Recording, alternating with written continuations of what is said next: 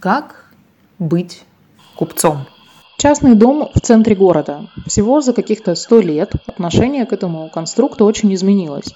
Сейчас живет в частном доме в городе скорее клеймо отсутствия элементарных удобств. При этом исторический центр хранит пока еще дома и флигели известных и состоятельных горожан прошлого. Сохранение культурного наследия, домов и других строений не просто общее место. Эти ценности нужны для того, чтобы примерить на себя совсем другую жизнь и образ мыслей. Когда человек понимал, что есть его земля, дом, подворье, что называется, отсюда и досюда. Это нужно содержать, обслуживать, это влияет на облик города. И все должно быть сделано не только удобно, но и пристойно на вид. Нет ничего общего, общедомового. За это не несут ответственности никакие мифические ведомства. Очень отрезвляет. И вторая важная причина для сохранения частных домов прошлого и признания их в случае такой возможности объектами культурного наследия – это, конечно, городская идентичность. Ломать не строить, мы это усвоили, когда лишились последней казачьей усадьбы Нуперенсона. Она была просто разрушена, несмотря на ночные пикеты представителей научного сообщества, и никакой архитектурной компенсации не случилось. Когда мы посещаем, скажем, Европу, никто не стремится осмотреть там побольше спальных районов, в которые превращается масса российских городов сегодня. Вне зависимости от культурного уровня туриста он старается осмотреть побольше старины, Однако прямо сейчас в Красноярске ведется застройка царской слободы железнодорожных рабочих. Именно этим и является Николаевка. По мнению экспертов, здесь есть строения, которые могут быть признаны объектами культурного наследия. Более того, они ремонтопригодные, красноярские архитекторы даже предлагали план встраивания малоэтажных домов прошлого-позапрошлого века в меняющуюся инфраструктуру города. Но для начала вспомним историю Николаевки хулиганский район или бесценные свидетельства прошлого, где даже был создан домашний музей старинных предметов Николаевки. Обо всем по порядку. Николаевская Слобода появилась в Красноярске как место жительства железнодорожных рабочих. С 1890-х годов в районе современной железнодорожной станции Красноярск развернулось масштабное строительство и прокладка железнодорожных путей. Вскоре, когда слабота приобрела определенные очертания, в докладе городской управы напишут, что название рабочие придумали сами. Наименование «Николаевское» установилось среди жителей той части города Красноярска без всякого внешнего побуждения, и в этом факте нельзя не видеть трогательного единения престола с народом. Инженером моста стал знаменитый Евгений Карлович Кнорре, человек, конструкторскому гению которого воздали должное на мировом уровне. Красноярский мост, впоследствии участвовавший в конкурсе Всемирной выставки в Париже, получил главный приз за архитектурное совершенство и великолепное техническое исполнение. Железнодорожные рабочие также были состоятельными людьми, а в Николаевке, которая задумывалась как второй центр, со временем заработали школа, больница и пожарная станция. Сам Евгений Карлович часто бывал здесь, на Юдинке, расположенной как бы над стройкой, а семья его брата, инженера-архитектора Федора Карловича Кнорре, арендовала флигель на усадьбе Юдина у нас. Хозяин же усадьбы, купец Геннадий Васильевич Юдин, понимая историческую ценность момента, заказал серию фото от закладки моста до завершения строительства. Фото тех времен и наших дней можно увидеть в статье Юдинки конец 120-летней слободы. Чуть позже вы услышите ответы экспертов в деле городского планирования о том, почему это происходит. А пока возвращаемся на 120 лет назад. Слобода разрасталась невероятными темпами. Портал Crossplace цитирует городскую газету конца 19 столетия. Быстрота застройки мест, взятых железнодорожными мастерами и рабочими за вокзалом на Афонтовой горе, поразительна. Несколько недель тому назад, кроме голой степи, ничего не было видно – а теперь там находится целый ряд построек, образовавших несколько улиц.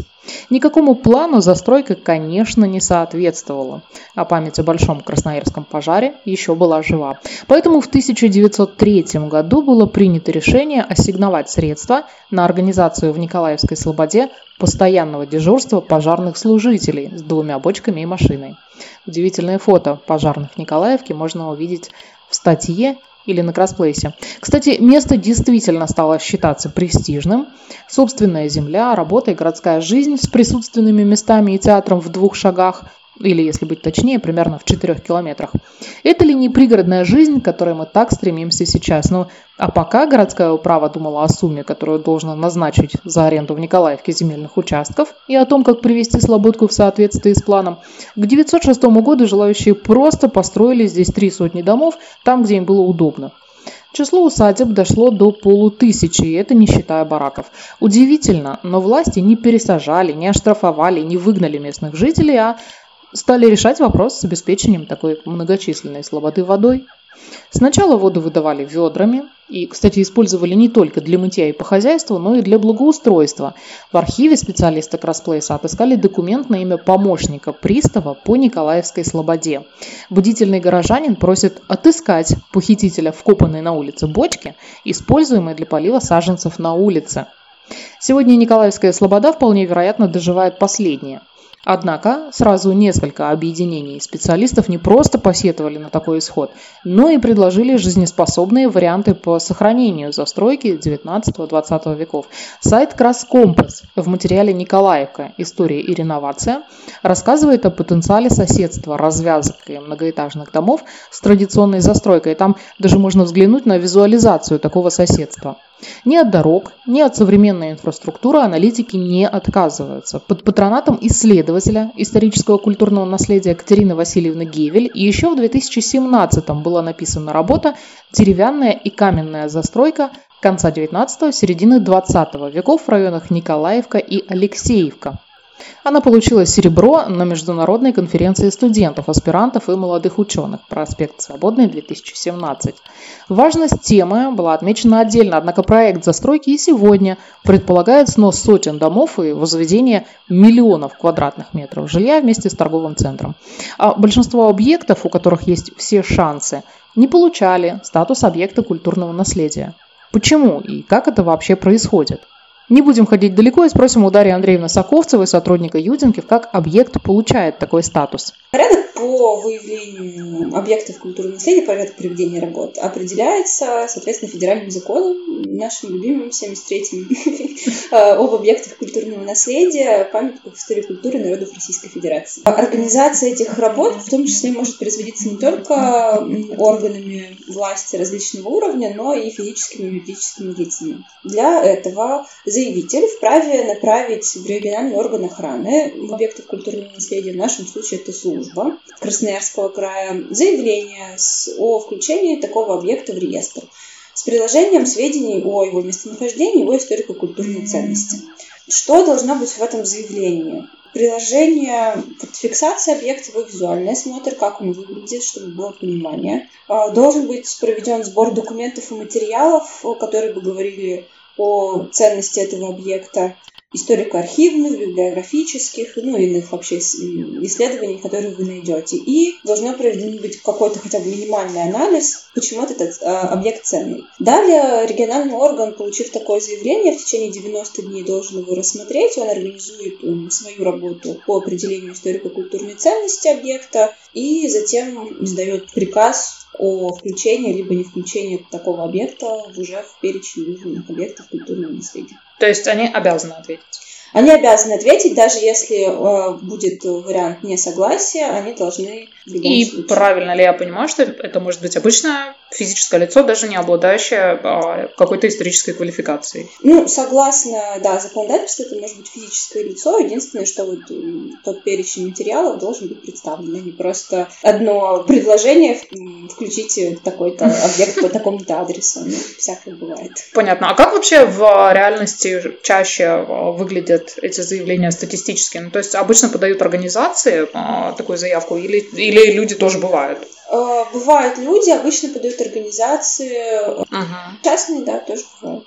А можно каким-то образом узнать, сколько на рассмотрении такого рода находятся объектов сейчас? Нет, это только можно, возможно, сделать по запросу в службу, когда принимается то или иное решение, приказ, э, включение либо не включение в перечень либо в реестр. Это все отображается в документах, э, загруженных на сайт службы по госплане объектов культурного наследия. И эти документы все также размещаются на официальном интернет-портале правовой информации нашего края, угу. который закон и Стейт.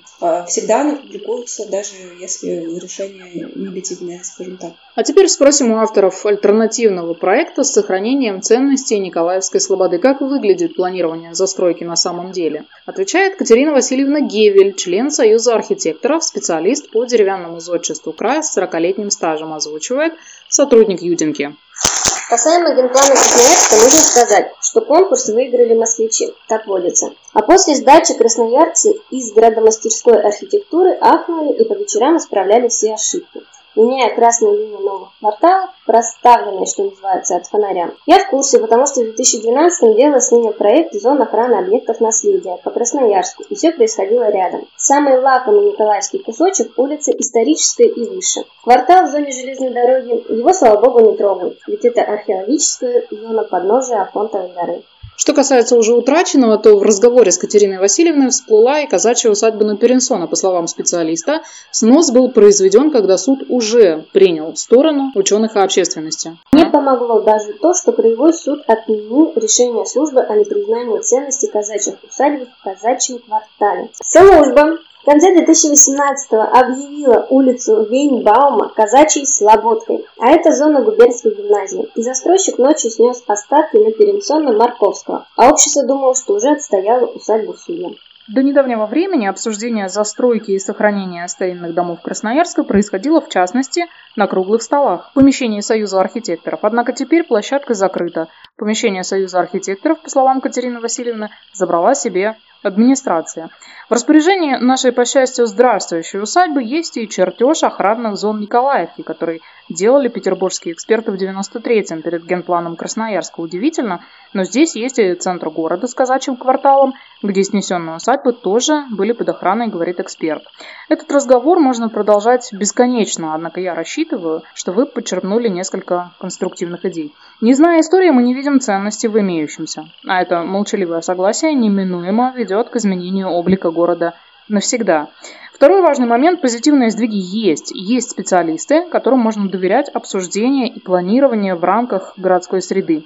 Есть запрос от людей – жить в родном городе и наслаждаться его красотой и историей. Есть некоторое количество отреставрированных объектов, и усадьба Геннадия Васильевича Юдина, откуда я веду этот подкаст, живое подтверждение – есть особняк мещанина Тропина на Маркса. Здание в самом центре города, номера 55, принадлежавшее семье Кахановских, где находилась типография, тоже реставрируется прямо сейчас. Причем, несмотря на то, что ныне там расположен геологический музей ГИОС, заказчик принял решение восстанавливать оригинальные полы, открывшиеся в ходе ремонта. Это невероятно обнадеживает. И еще один восклицательный знак. Обратиться в службу по государственной охране объектов культурного наследия Красноярского края может даже физическое лицо, как и говорила Дарья. В следующем выпуске подкаста «Как быть купцом» мы поговорим о самом сложном виде досуга, о подростковом, о музейных предложениях, о том, почему благие идеи о безопасности при перевозке детей обернулись неожиданными сложностями, впрочем, преодолимыми, об участии родителей, о деньгах и о том, что на вопрос, как нам выбрать мероприятие для ребенка постарше, мы отвечаем «спросить его». Спойлер – будем говорить и с психологом. Ну а завершая наш сегодняшний разговор, хотелось бы сказать, что с точки зрения закона построить частный дом в черте города можно –